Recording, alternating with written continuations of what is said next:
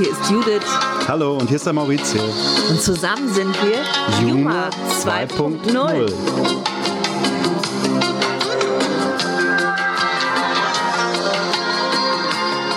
Ciao a tutti e buona giornata. Oggi vi diamo il benvenuto in italiano.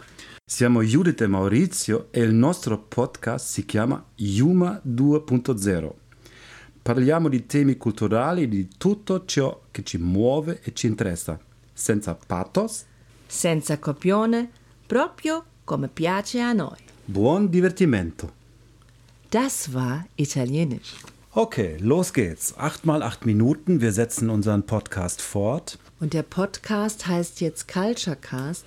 Und ich habe da mal was für Sie vorbereitet, äh, um das Wort Kultur, Culture, nochmal zu definieren. Hey Google, was ist Kultur? Laut Wikipedia, Kultur bezeichnet im weitesten Sinne alles, was der Mensch selbstgestaltend hervorbringt, im Unterschied zu der von ihm nicht geschaffenen und nicht veränderten Natur. Ah, okay. Wir haben vor ein paar Tagen einen schönen Film gesehen, den wir beide sehr lieben. Ja, das ist der Film La Dolce Vita von Federico Fellini. Und ich möchte diesen Film nochmal allen Hörern ans Herz legen. Das ist so ein Meisterwerk, so ein besonderer Film. Da ist so viel drin. Der ist von 1960, also 60 Jahre alt. Aber ich finde, das ist ein, ein Film, der für mich immer noch sehr zeitgemäß ist. Und ja, ich finde diesen Film einfach faszinierend. Ich finde den ganz toll. Ähm, übrigens, wir könnten einfach mal den, unseren Zuhörern sagen, woher der Begriff Paparazzo kommt. Paparazzi. Weil meines Wissens ist er mit diesem Film überhaupt erst Ja, entstanden. genau, das Und eine Figur in diesem Film, nämlich ein Freund von dem Protagonisten, von Marcello Mastroianni gespielt, der heißt Paparazzo. Genau. Und das ist ein, ein junger Typ, der immer mit einem Fotoapparat durch die Gegend rennt und sich an die, an die Fersen von, von Marcello, so heißt er auch in dem Film, heftet, weil Marcello ist irgendwo immer da, wo die Action ist. Der ist der Sensationsreporter. Was ich total spannend finde, ist, ich habe den jetzt schon einige Male gesehen und diesmal ist mir aufgefallen, dass am Anfang des Films Marcello versucht, Kontakt aufzunehmen und mit Frauen aus einem Hubschrauber herauszusprechen. Und sie können sich wegen des Getöses nicht verstehen und äh, machen halt so eine Art Zeichensprache, sowas mit Telefonieren und äh, ja, und immer, ich kann dich nicht hören und so. Und ganz am Ende des Films ist genauso eine Szene, dass Marcello am Strand steht und mit einem Mädchen, was er vorher schon mal getroffen hat, und sie ihm auch etwas sagen will und er es nicht verstehen kann und sie auch Zeichen macht und Sätze spricht und er ist auch überhaupt nicht, also akustisch wie auch sonst, wie er versteht halt nicht, was sie sagt.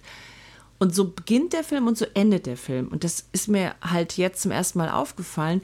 Vielleicht habe ich jetzt das Ende gespoilert. Das, äh, das Ende zu wissen ist im Prinzip nicht so schlimm, weil es ist ja auch so poetisch und nicht unbedingt ähm, eine Auflösung der Spannung oder des Spannungsbogens, finde ich. Was Genau. auch noch auffällig ist, dass Marcello dreimal in seinem geilen Auto, was ich immer noch nicht weiß, welche Marke das ist, dass er jeweils mit verschiedenen Frauen durch die Nacht fährt und mit allen irgendwie beziehungslos ist, aber trotzdem so eine ganz starke Innigkeit hat.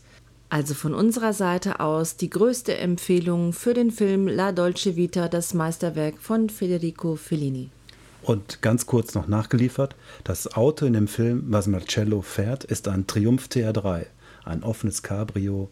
Richtig cool. Was übrigens auch sehr cool ist, der VfL Bochum hat diese Woche gewonnen. Das ist ja auch mal eine Nachricht wert. Bochum, ich komm, Komm aus aus die Ehe. Bochum, ich häng an die Ehe. Okay. Oh, Glück auf. Wir stehen auf dem zweiten Platz, der VfL, im Moment in der zweiten Bundesliga, aber wir haben eine Gewinnerin, über die wir was sprechen wollen. Die Gewinnerin ist die Bochumerin Shahzad Maslum-Saki. Das ist eine junge Regisseurin, die hat mit ihrem Debüt in dem internationalen Hans-Zimmer-Contest gewonnen. Die hat für das Zimmerstück Time das ist eine Komposition aus dem Kinofilm Inception. Da hat sie ein Musikvideo gedreht. Das hat sie eingereicht und sie wurde aus 400 Beiträgen ausgesucht. Hans Zimmer hat dieses ähm, Video ausgesucht als sein offizielles Time-Video. Und das finde ich richtig gut. Wir setzen das auf unsere neue Playlist, die wird heißen Eight Songs from Yuma 2.0. Und wir wünschen euch viel Spaß beim Zuhören. Und jetzt mal was completely different.